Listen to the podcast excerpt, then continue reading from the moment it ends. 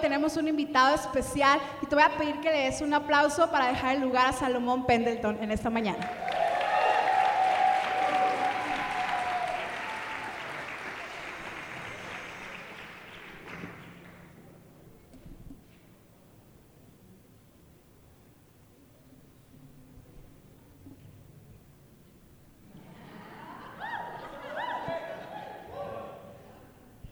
Buenos días. Buenos días. ¿Cómo están? ¡Uh! Avísele a su cara, dijo un amigo, ¿verdad? Um,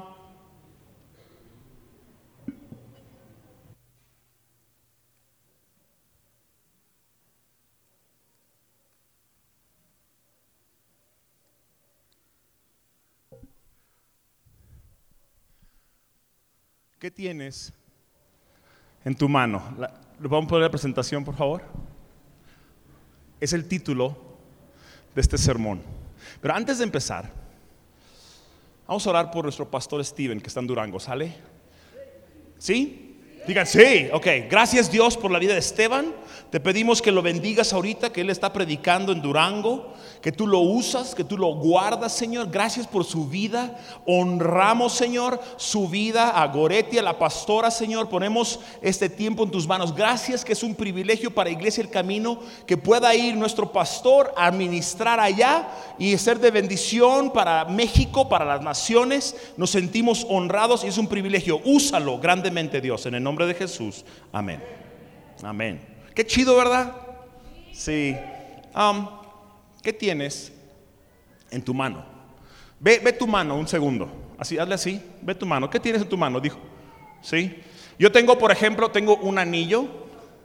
Sí, ese anillo significa que estoy locamente enamorado de Carlita, Carla López. Tengo 18 años de casado. Significa que tengo una familia que amo. Tengo un reloj. El reloj para mí significa que valoro el tiempo que Dios me ha dado. ¿Tú qué tienes en tu mano?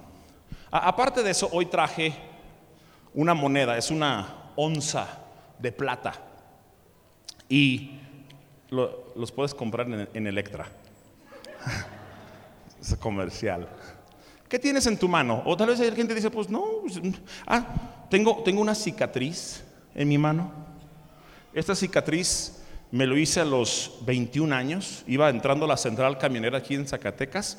Cuando iba llegando, no vi que no estaba, estaba el vidrio, no había una manija, entonces quebré el vidrio, la puerta de vidrio con mi cabeza y ¡fum! sangre por todos lados. Pero ¿saben qué? En ese momento Dios me dijo, Salomón, te amo. Eso fue lo que pasó por mi mente. Dios me dijo, te amo, Salomón. Eso es lo que traigo yo en mi mano. Ok, ¿qué tienes en tu mano? Traigo una onza de plata. Presten atención, ¿ok? Es lo que pienso que tengo una, una onza de plata.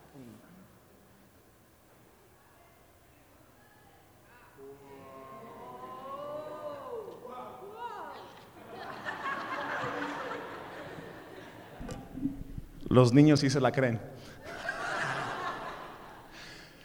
El, problema es que si yo te pregunto a ti qué tienes en tu mano en esta mañana, pues decimos, pues nada, este, no tengo nada. eh. Pero yo creo que todos tenemos algo en nuestra mano. Todos tenemos algo en nuestra mano. Voltea con la persona que está a tu lado y dile, todos tenemos algo en nuestra mano. Y, y podemos ver en la palabra de Dios, en Éxodo 4.2, que Dios se le aparece a Moisés. Mo- Moisés tiene, eh, eh, Dios lo llama, primero que nada, a que libera al pueblo de Israel en la Biblia. Si quiero que lo liberes, pero luego Moisés pues la riega porque va y mata a un egipcio. No sé qué iba a hacer para liberar al pueblo, matar a egipcio uno por uno, o cuál era su plan. Pero, pero tiene que huir y por 40 años está lejos y él y- y piensa esto, Moisés, yo ya no voy a hacer nada en mi vida. Ya mi sueño se murió.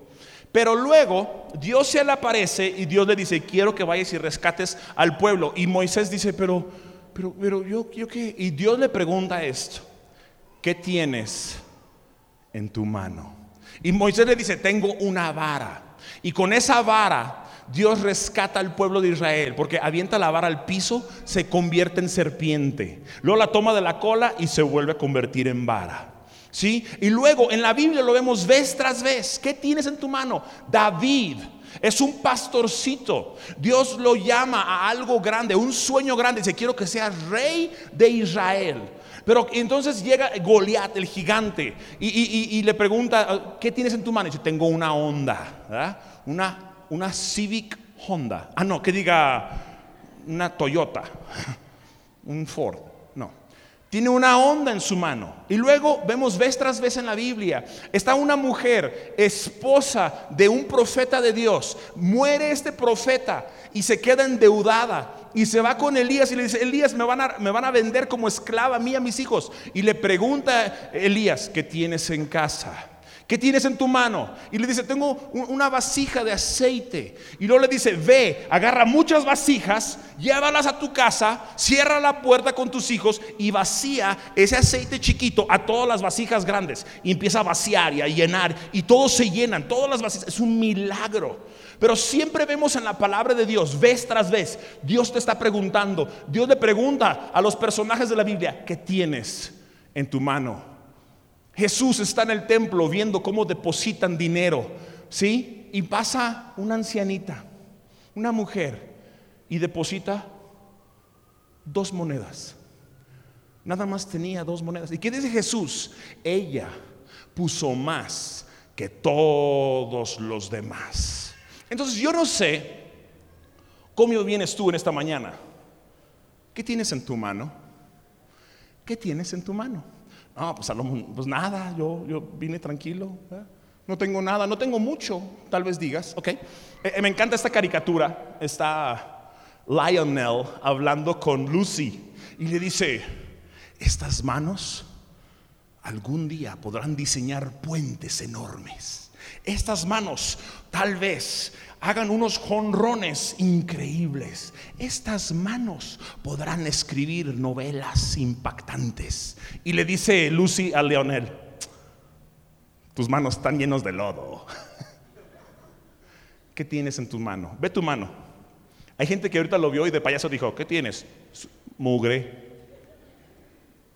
Y eso es lo que pensamos, que, que tenemos mugre o que no tenemos nada. Pero yo quiero decirte esta mañana, yo creo que Dios me dijo que te dijeran esta mañana, tú vienes y dices, mi vida es normal.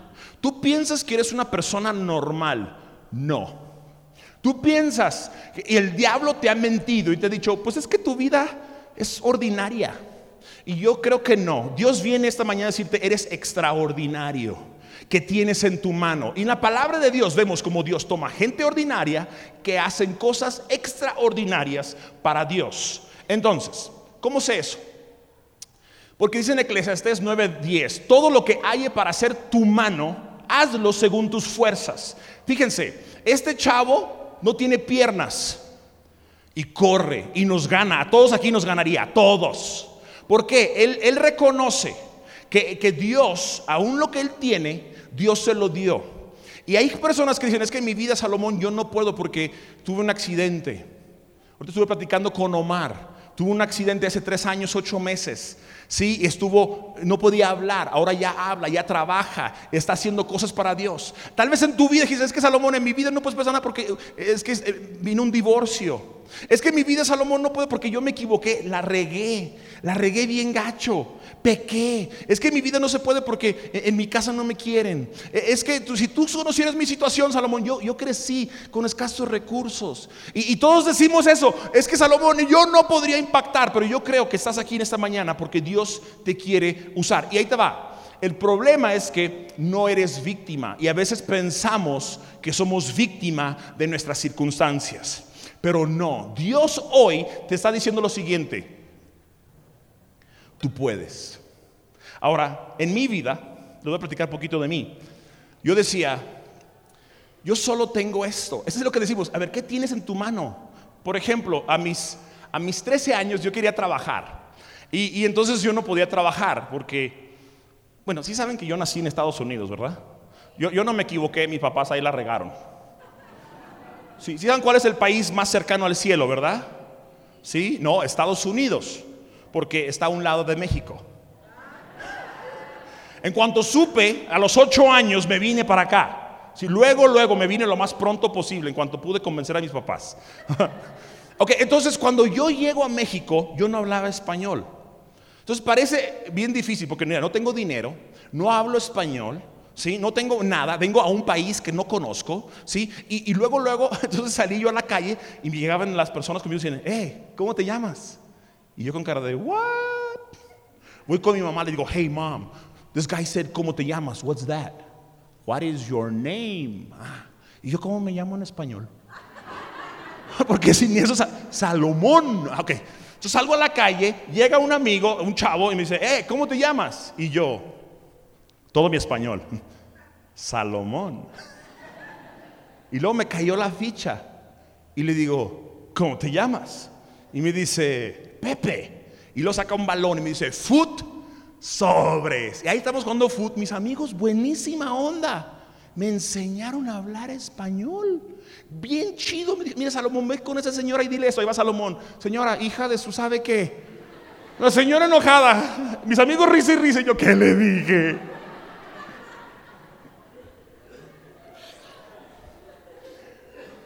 Entonces, a mis ocho años, nueve, diez, voy creciendo. Y, y la pregunta es: ¿qué tenía Salomón en sus manos? Tenía inglés. ¿De qué sirve el inglés? Pues de nada. O sea, aquí nadie hablaba inglés, yo tenía que hablar español. E, entonces yo decía, yo decía, Dios, solo tengo esto. Y luego yo quería trabajar, pero no podía. Entonces me fui a limpiar parabrisas. Sí, pasaban mis amigos, risa y risa. Era Salomón limpiando parabrisas. Y yo, así limpiaba yo los parabrisas. Entonces yo decía, Dios, ¿qué tengo? Nada más tengo una garrita para, para limpiar. Ok, úsalo. Solo tengo esto. Entonces, ¿qué sucedió? Que Dios usa lo que tú piensas que es negativo en tu vida para cosas positivas. A los 20 años yo me quería casar, yo tenía una novia, pero no dije, pues, ¿qué voy a trabajar? ¿Qué voy a hacer? Y me dice mi, cuñada entonces, fue en Santa, pues, ¿por qué no te vas de maestro de inglés? Ah, pues sí, ¿verdad? pues sí hablo inglés. Si saben que el inglés para los negocios, el francés para el amor y el español para hablar con Dios.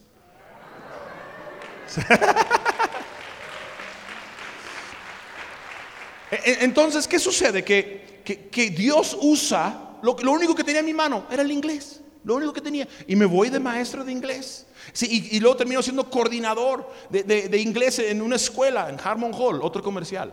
Ok, otra cosa que tenía en mi mano, yo, yo ¿qué tienes en tu mano? Dios me decía, Salomón, ¿qué tienes en tu mano? Y decía, pues nada más tengo un libro. Nada más tengo este libro y me encantaba leer, me encanta leer y estoy leyendo y leyendo. ¿Qué, qué va a hacer Dios con, un niño que, que le gusta leer? ¿Qué va a hacer Dios? Me acuerdo que a mis seis años compré una Biblia, mi primera Biblia, antes de venir a México, en un garage. Era una Biblia blanca con cierre, de esos de que regalan en los matrimonios, esos blancos. Y yo quería una Biblia porque no tenía mis seis años. Entonces todo mi dinero, o un dinero que te tenía juntado en mi domingo, lo compré. Y luego llegué a la casa y senté a mis, todos mis hermanos. Dije, siéntense ahí en esa banca. Se sentaron todos y yo les dije, la Biblia dice, vayan al cielo. Qué bueno que dice eso la Biblia, ¿verdad? y yo leía, ¿qué, qué, va a hacer Dios con un chavito que lee? Pues, ¿qué sucede? Que, pasa el tiempo y me, me pongo a predicar en camiones. Así, ¿sabes qué? Lo que Dios me dio, lo que tenía en mi mano nada más era eso. Estaba aprendiendo eh, cómo vivir el mejor día de mi vida. Y Dios empieza a usarme. Me paro en un camión y hablaba cinco minutos. Les voy a confesar algo. Me temblaban las patas. Así, el mejor día de su vida. En serio, me daba miedo hablar en público, estar frente a grupo. Y siempre que se bajaba alguien del camión me decía, oye, gracias por decirme eso. Me fui bien animado. Y decía, wow. Entonces yo decía, solamente tengo esto, Dios, no tengo mucho. Tengo inglés, tengo unos libros, esto es lo que tengo. Pues no creo que vaya a ser mucho. No creo que se pueda hacer mucho. Entonces, pero sabes que todos podemos hacer algo. Todos podemos hacer algo. Estaba una viuda en su casa y ve una tarde, ya tenía un año de viuda esta señora. Y, estaba extrañando a su marido porque habían estado casados 48 años juntos y, hace un año que había fallecido su marido y, Y ella decía, híjole, ¿cómo lo extraño, mi chato? En eso ve enfrente que, que llegan unas personas a entregarle unas flores rosas, rojas, enormes, su flor favorito. Se le entregan a la vecina y dice, ay, mira, yo me acuerdo que mi chato a mí me mandaba flores. Yo me acuerdo que, que cada año que, que, que cumplíamos de casados, me mandaba flores. Y ella veía y empezó a llorar y se sentó en su casa. En eso sonó el timbre, ting dong. Se levanta y abre la puerta y es la vecina con el ramo de rosas y le dice, tenga, esto te los manda tu marido. ¿Cómo? Había una nota que decía, mi amor, sé que ya no estoy contigo en persona, pero quiero que sepas que te amo y que fuiste lo más maravilloso que me pasó en la vida. Y mientras se sienta y llora y dice, wow, ¿qué pasa? Que, que tú y yo tal vez tengamos unas flores en nuestras manos y podamos ser de bendición. Tal vez nada más tengas unas cosas muy pequeñas en tu mano, pero sabes que podemos impactar positivamente a las personas a nuestro alrededor. Pero tenemos que creer que Dios nos puede usar. El problema es que escondemos nuestros talentos. No escondas tu talento. En la palabra de Dios, Jesús platica una parábola. En esta parábola, eh, el, maestro le da cinco talentos a uno, le da dos a uno y uno al último. Y se va. Y cuando regresa le pregunta el de cinco talentos, que era una, como una moneda, un tipo de moneda, pero mucho dinero el talento y le pregunta al primero, ¿cómo te fue? Dijo, mira, me diste cinco talentos, dupliqué, ahora tengo diez. Muy bien, le dice, sobre poco has sido fiel, sobre mucho te pondré. Y luego va con el otro, te di dos, me diste dos, ahora tengo cuatro. Y entonces ya tengo cuatro y dice su Señor, bien hecho, sobre poco has sido fiel, sobre mucho te pondré. Y luego va con el que le había dado un talento.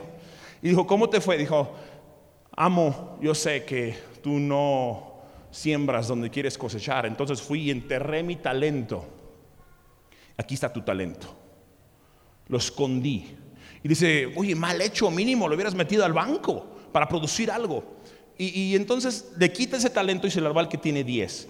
E, e, el, problema aquí es que a veces tú y yo decimos, es que yo, no tengo talentos.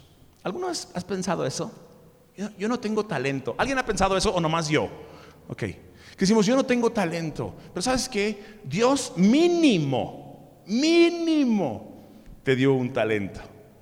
Y luego dijo uno, oye, pero qué injusto, no, Dios te dio un talento. Pero ponte a pensar esto, si, si con ese un talento lo hubiera duplicado a dos, y luego se hubiera ido la otra vez, y de dos lo hubiera convertido en cuatro, y luego sigue trabajando en su vida, y de cuatro lo hace ocho, y de ocho lo hace diez, ajá, así es. Pero el problema es que decimos, no, pues yo nomás, no tengo un talento, nada más sé hablar inglés. O dices, no, pues yo ni sé hablar inglés. O, el único talento que yo tengo es que, ese es el problema, ese es el problema.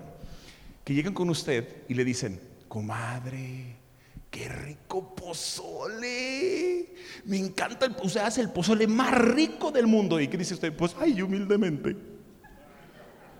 O llegan contigo y dicen, no, me encanta. ¿Cómo platicas chistes? Eres un fregón. Pues, ay, le echo ganas. Pero día contigo, no te estás bien idiota, neta. O sea, eso sí te la crees. Ese dice, ah, sí, ese talento sí lo tengo.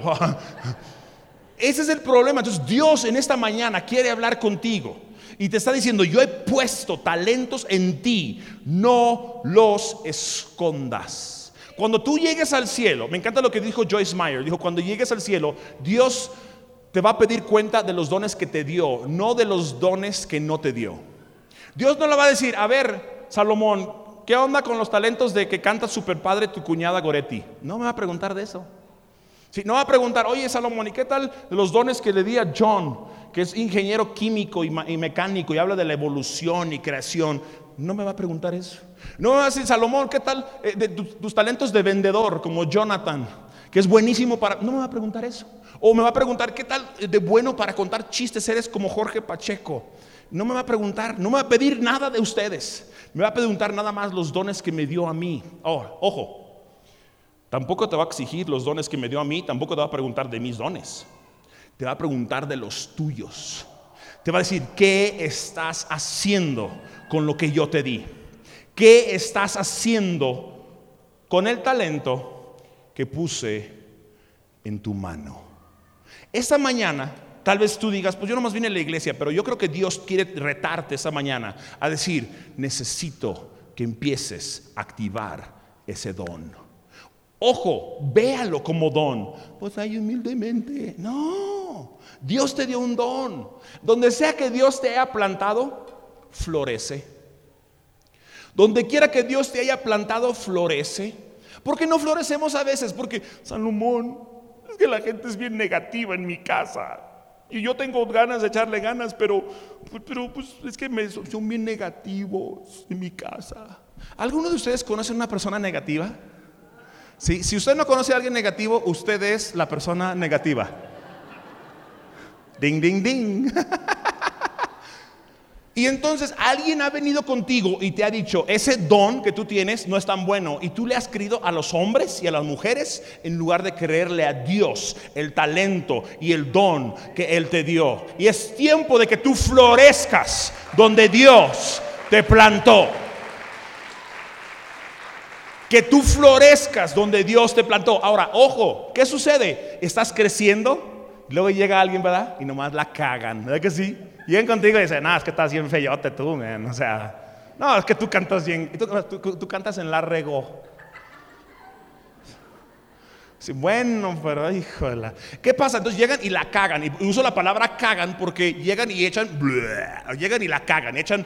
Eh, pero ¿qué pasa? Entonces, una flor, así como esa flor, si tan bonita, dices, ay, es que tengo este talento, este don, quiero dárselo a Dios, quiero ser útil para Dios. Y luego llega alguien y lo, la cagan. Pero ¿sabes qué?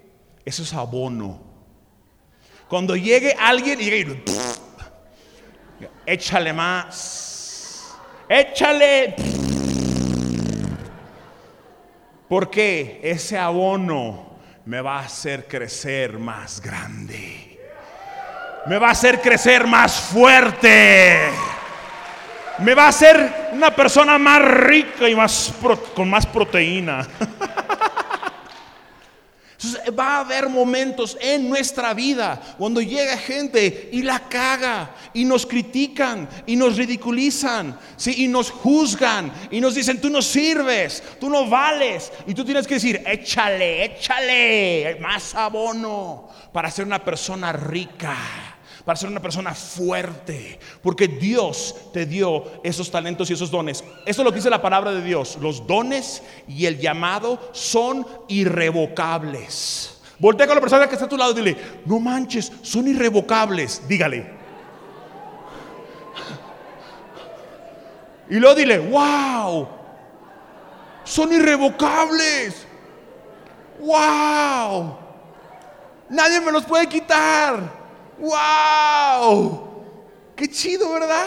Las promesas de Dios son irrevocables. el don, los dones y el llamado para tu vida son irrevocables. Eso es emocionante. Ahora, ¿para qué son tus dones? El problema es que pensamos que los dones son para mí. Es que mira, Dios me dio un don de negocio y entonces, bendito Dios, me gasto toda la lana para mí.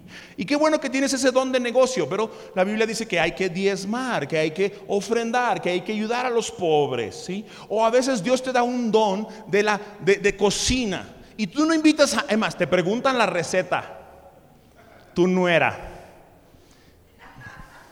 Y le dices todo menos el ingrediente especial. Sí, no te la vaya a bajar, ¿verdad? Es que lo ya no va a venir mi chato a mi casa porque ya le va a hacer de comer igual de rico que yo. Y ahí está tu nuera, sufre, suegra, porque no me sale igual que usted. No me sale, eh, tal usted como me dice, yo lo hago, pero no me sale igual. Sí, porque usted tiene la receta, tiene ese don, pero no la comparte. Y ese don no es para usted, es para compartirla. Es para compartir. Las cosas que se estancan se pudren. Las cosas que se estancan se pudren. Entonces Dios quiere que tú compartas lo que Él te ha dado y que uses ese don para bendecir. Que no te lo quedes tú. Yo no sé, todos tenemos dones. ¿Sí? No eres víctima. Hay gente de Salomón, pero ¿qué tienes en tu mano? Hay un joven, amigo mío, que estoy capacitando para ser conferencista. Y entonces hicimos un análisis porque él es parapléjico. Tuvo un accidente hace 22 años, un automovilístico, a sus 17 años y ya no se puede mover. Tiene 22 años parapléjico. Y entonces lo estamos entrenando para ser conferencista porque nos preguntamos, él no se puede mover. No se puede mover. Y, si, le preguntamos, ¿está Salomón? ¿Qué hubo? Ahí, ¿cómo que qué tiene en sus manos? ¿No se puede mover?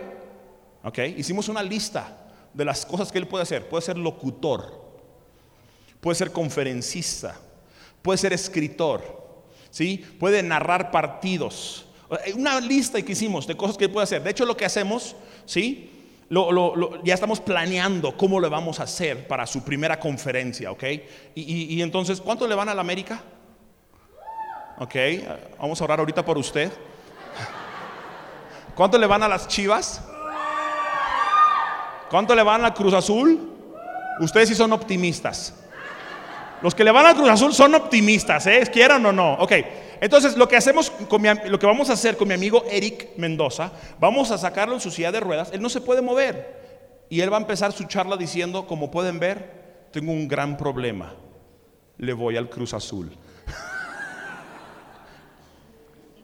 Eric, tal vez puedan decir, Salomón, es que él no tiene talentos, no se puede mover, sí tiene talentos y Dios lo puede usar. Nick Voyuchek, que nació sin piernas y sin brazos. ¿Sí lo han visto? Una personita que nada, ¿ok? E, él, dice, ahí está Salomón, que tiene en su mano, pues ni manos tiene. Y él dice que cuando lo pasan al frente a hablar en público que le tiemblan las rodillas. No tiene rodillas. y, e, e, entonces dice, ahí está Salomón, ¿qué pues? Y dice Nick esto. Nick conoce a Cristo y es un gran hombre de Dios. Él dice lo siguiente, yo tengo amputadas las piernas y los brazos. Lo peor en la vida es tener amputada la actitud. Porque sin eso no puedes hacer nada.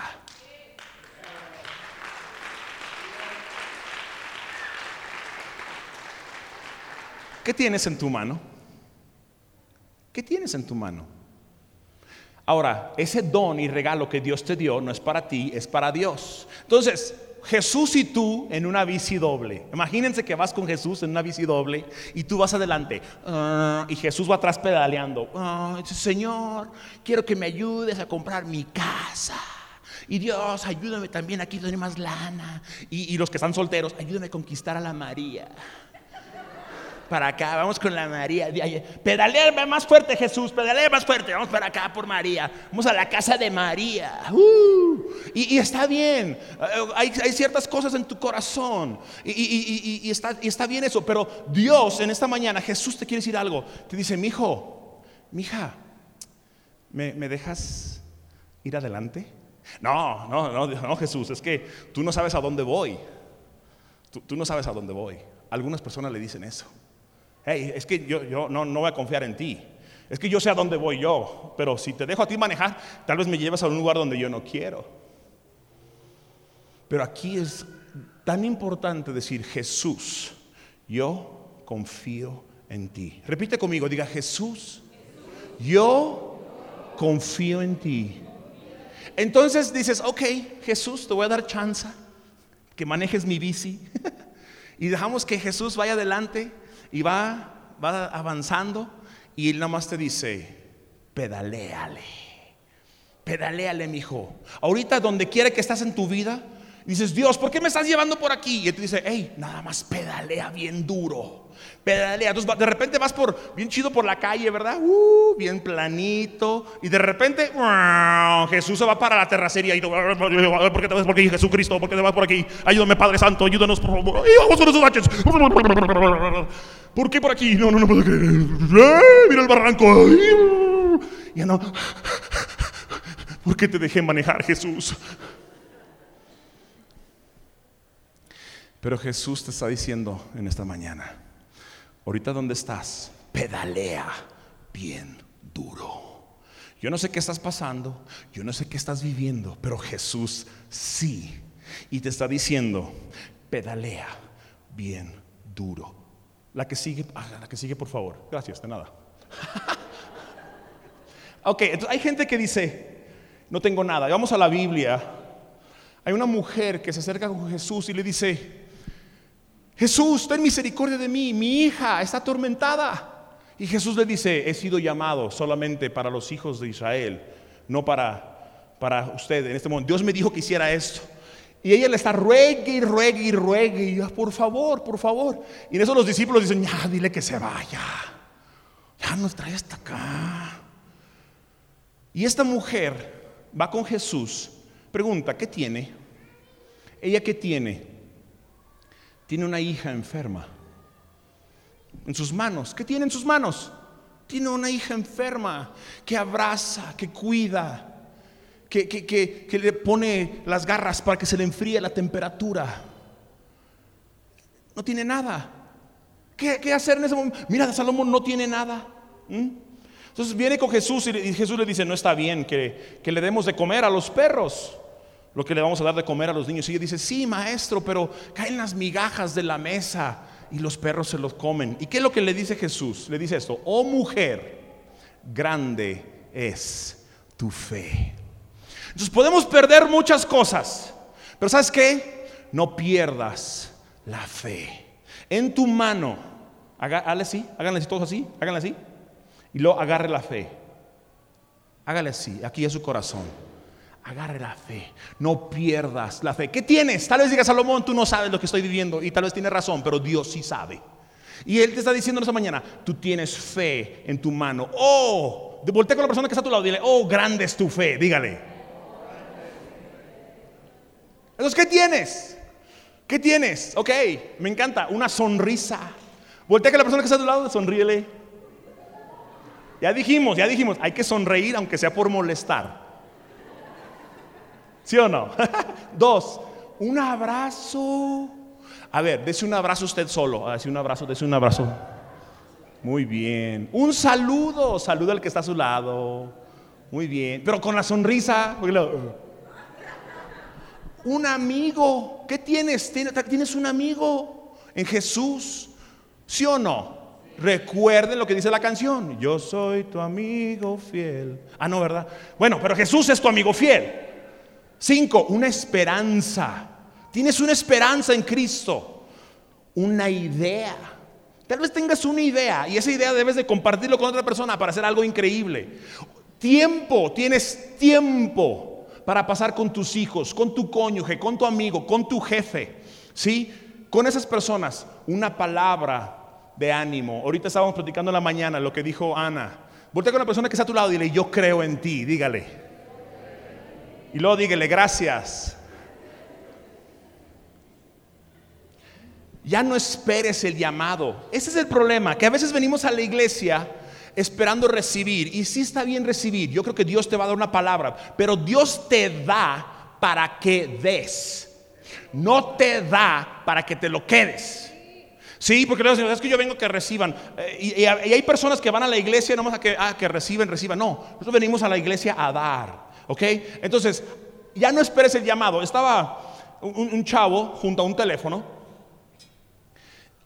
y luego de repente pasa el pastor, oye, ¿me ayudan a acomodar las sillas y las bancas aquí? Ah, no, es que no puedo, eh, pastor, estoy esperando el, llamado. Y está otro chavo ahí con él y dice, ah, yo voy, órale, le ayuda, acomoda todo. Ya se sientan otra vez. Pasa una persona, oye, ¿me puedes ayudar aquí a limpiar este carro? Está bien sucio, por favor. Ah, no puedo, estoy esperando el llamado. Y el otro chavo que está con él dice, ah, yo, yo te ayudo. Y limpia todo el carro, todo muy bien, se sientan otra vez. Oye, necesito que alguien me ayude, por favor, a, recibir a personas allá afuera y a preparar algunas cosas. Ah, no puedo, estoy esperando el llamado. ¿Sí? Y el otro dice, yo, yo te ayudo con mucho gusto. Y sale y ayuda. Ya se sientan y de repente, ¡ring! Suena, bueno. Y dice, ah, es para ti. Porque a veces estamos esperando el llamado, pero no estamos actuando en este momento. Ese don que tú tienes, Salomón, es que yo no sé qué hacer eh, eh, eh, en, mi trabajo. Sonríeles. Eso hacen tu trabajo. Buenos días. Si o no es bien bonito llegar en la mañana. Buenos días. ¿Cómo le va? Buenos días. Buenos días, buenas tardes, buenas noches. Sonríale, dígale algo a esas personas que necesitan a Jesús. Ese es, Salomón, ese no es un talento. Sí, pero hágalo, porque Cristo está dentro de ti. Entonces, no esperes el llamado, actúa hoy. Hoy usa ese talento que Dios te dio. Así como Dios en mí, a mí me dio el inglés. Yo dije, acá, ¿el inglés qué? Terminé siendo maestro. De ser maestro terminé siendo director de, una, una, área. Y así Dios te va llevando. Pero tienes que estar en movimiento. Cosas en movimiento tienden a permanecer en movimiento. Entonces, para multiplicar lo que tienes en tus manos, pon las cosas en manos de Dios. Para multiplicar lo que tú tienes, ponlas en manos de Dios. Juan 6:9 relata una historia. Jesús está hablando con muchas personas y luego tienen tres días y dice, oye, creo que tienen hambre. Creo que tienen hambre, dice Jesús. Este, vamos a, ¿Qué les vamos a dar de comer? Oh, pues sabe. Pues mándelos a que vayan a comprar. En eso, un niño, ojo, niño, niña, si no te fuiste allá arriba, la escuelita, allá atrás, 10 años, 12 años, 15 años, 18 años. Dios usa en la Biblia, Samuel tenía 7 cuando Dios le llama. Vemos vez tras vez, José era un joven, David era un joven, vez tras vez, Jesús a los 12 años en el templo haciendo preguntas. Este joven tenía cinco panes y dos pececillos. Y nada más eran, en sus manos, nada más eran cinco panes y dos pececillos. Pero cuando tú tomas lo que tú tienes y se lo das al Maestro, a Jesucristo, Él lo multiplica. Él lo hace crecer.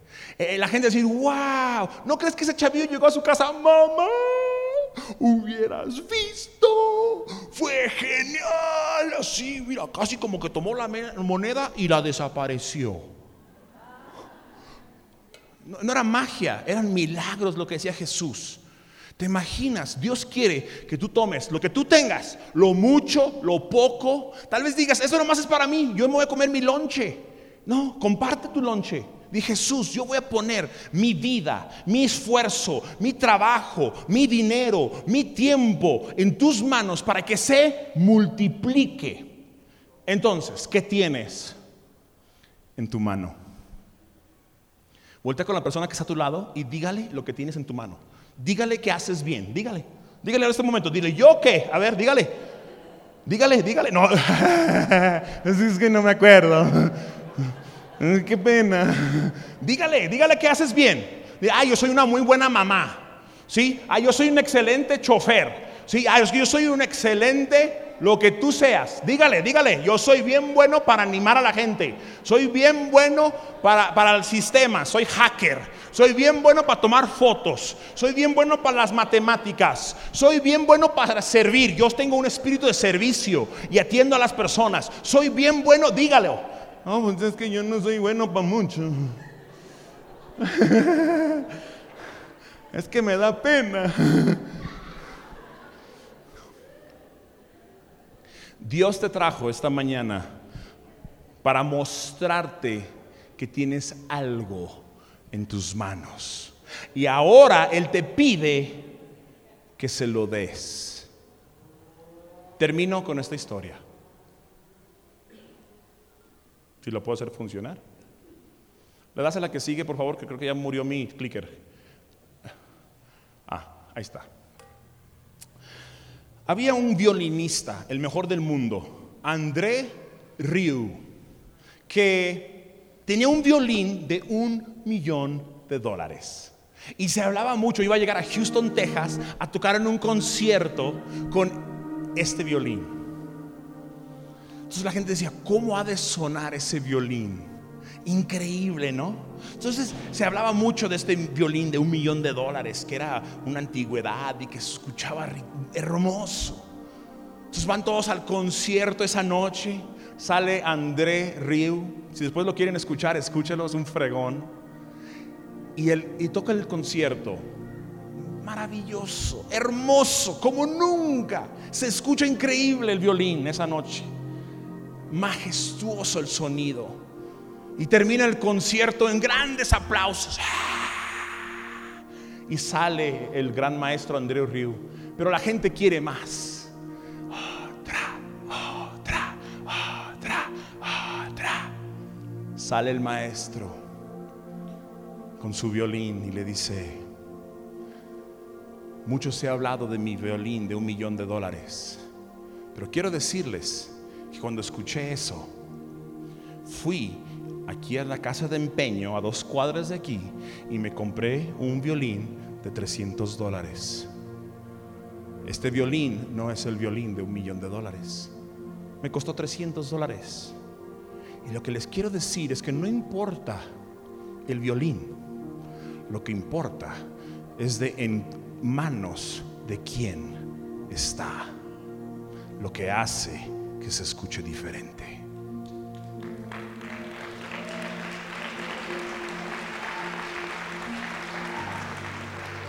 En manos de quién estás.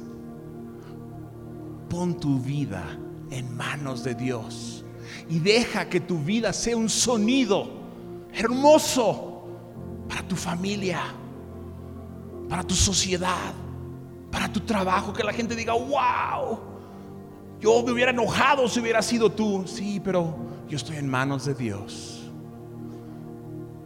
Yo estoy en manos de Dios. Y mis dones y mis talentos pertenecen en sus manos. Cuando tú y yo nos ponemos en sus manos, nuestra vida va a ser otra. Póngase de pie, por favor. Levanta tus manos en rendición. Eso significa me rindo. Cuando dice la policía, hey, arriba las manos. Ríndete ahorita Jesús. Di, estas manos son tuyas Jesús. Dime, rindo a ti. Lo que tú quieras que yo haga, yo lo voy a hacer. Te entrego mis talentos. Te entrego los dones que me has dado. Que sea uno o que sean muchos. Que sea uno, que sea sencillo. No quiero el don de otra persona, Dios. Solamente quiero usar el que me diste. Dígale eso al Señor. Dile, Dios, perdóname por tener envidia de dones de otras personas. Perdóname. No quiero el don de otra persona quiero este don que tú me has dado y yo te prometo que te lo voy a entregar para que lo multipliques y me pongo en tus manos para que tú me uses. Bendigo, Señor, cada persona que está aquí. Recuérdales esta semana, recuérdales este año, recuérdales en su vida que si estamos en tus manos, no nos hace falta nada. Que si estamos en tus manos, la vida tiene propósito. Que si estamos en tus manos y tú vas en la bicicleta y tú nos vas llevando, tal vez ahorita que no entiendo por qué me lleva por esta terracería, pero sé que a la larga me va a subir otra vez a el camino. Y vamos alcanzar nuestro propósito y nuestro destino. Bendigo sus vidas, Padre, en el nombre de Jesús. Amén. Dale un fuerte aplauso a Dios. Con sus manos. Dele fuerte el aplauso con sus manos.